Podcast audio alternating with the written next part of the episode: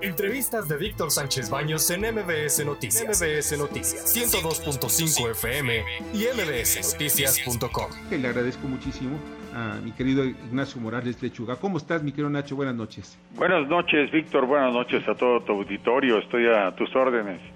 Pues fíjate que son dos temas los que quiero ver si podemos platicar. Uno, es sobre, eh, digo, es muy breve porque tenemos que ir a corte en unos dos minutos, pero y después seguimos platicando. ¿Cuál es tu opinión? Ya estamos al primero de agosto, donde se tiene que tocar se tiene que llevar a cabo la consulta, la consulta popular sobre esta pregunta que, pues, en realidad no le veo yo mucho que, pueda tener, ser como, ¿estás de acuerdo o no que se lleven a cabo acciones pertinentes con apego al marco constitucional y legal para emprender el proceso de esclarecimiento de las decisiones políticas tomadas en los años pasados sobre los actores políticos encaminadas a garantizar la justicia y los derechos de las posibles víctimas? Al final, ¿qué va a pasar? ¿Tú cuál es tu pronóstico, Bueno, yo creo que yo en lo personal no iré a votar, por supuesto.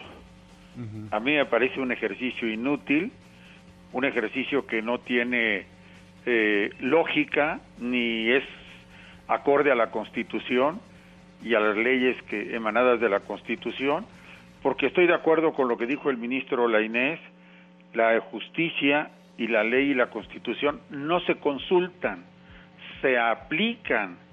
Y lo único que requiere el gobierno es aplicar la ley en los casos en que se hayan cometido ilícitos, los haya cometido quien los haya cometido, y, y, desde luego montar un juicio es cuestión de también tener las pruebas suficientes para llevar a alguien ante los tribunales.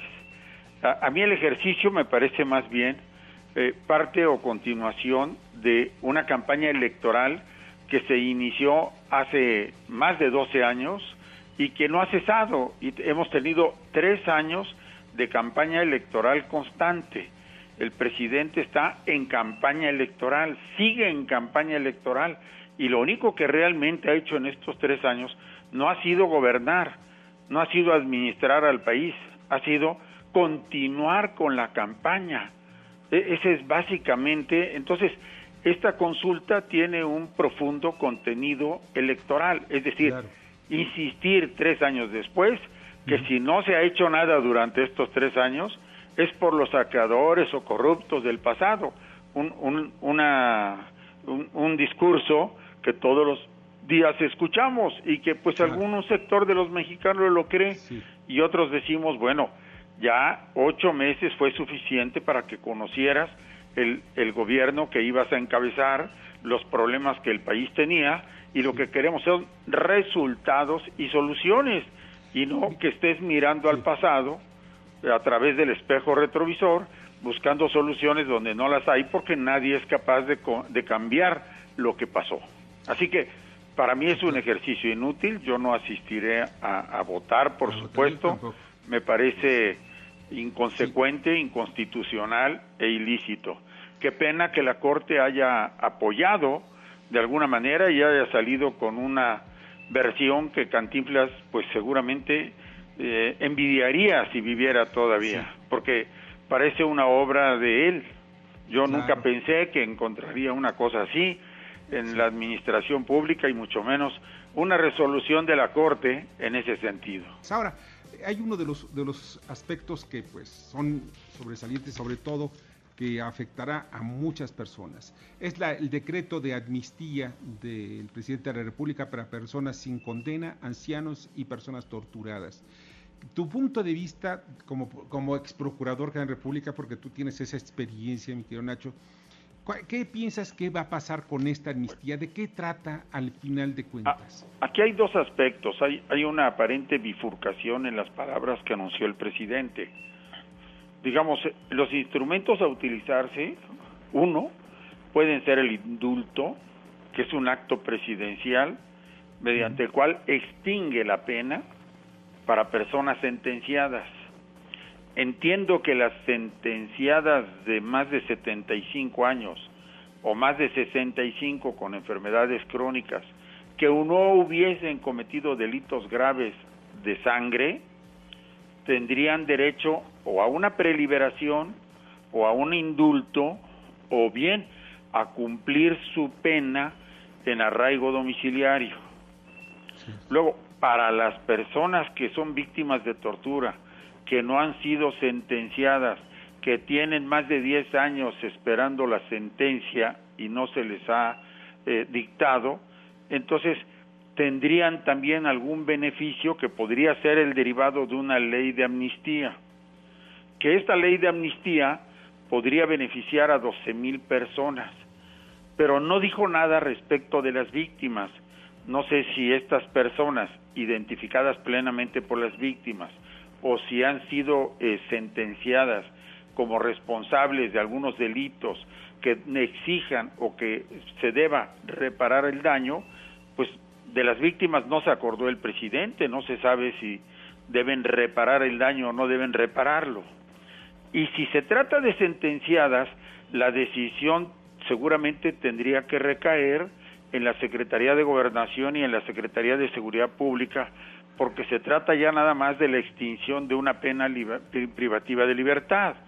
Y si se trata de personas en proceso, quienes tendrían que cumplir con una ley de amnistía tendrían que ser el Ministerio Público y los jueces. Pero pues no está claro exactamente qué es lo que se propone el presidente. Luego hay otro problema. Eh, personas que se encuentran procesadas en el ámbito federal, pero que también lo están en el ámbito local o del fuero común. Y entonces pueden tener una extinción, digamos, de la acción penal o, o, de, la, o de la sentencia, pero si están sujetas a proceso en el orden local, pues no van a poder obtener su libertad mientras no resuelvan el tema del fuero común. Eh, creo yo que, que una decisión de estas debe razonarse plenamente, acompañarse entre los dos fueros, es decir, los gobiernos locales y el gobierno federal, analizar los tipos de conductas delictivas que se pretendan amnistiar o indultar, cuáles son las condiciones, cómo quedan las víctimas y después ya darlo a conocer.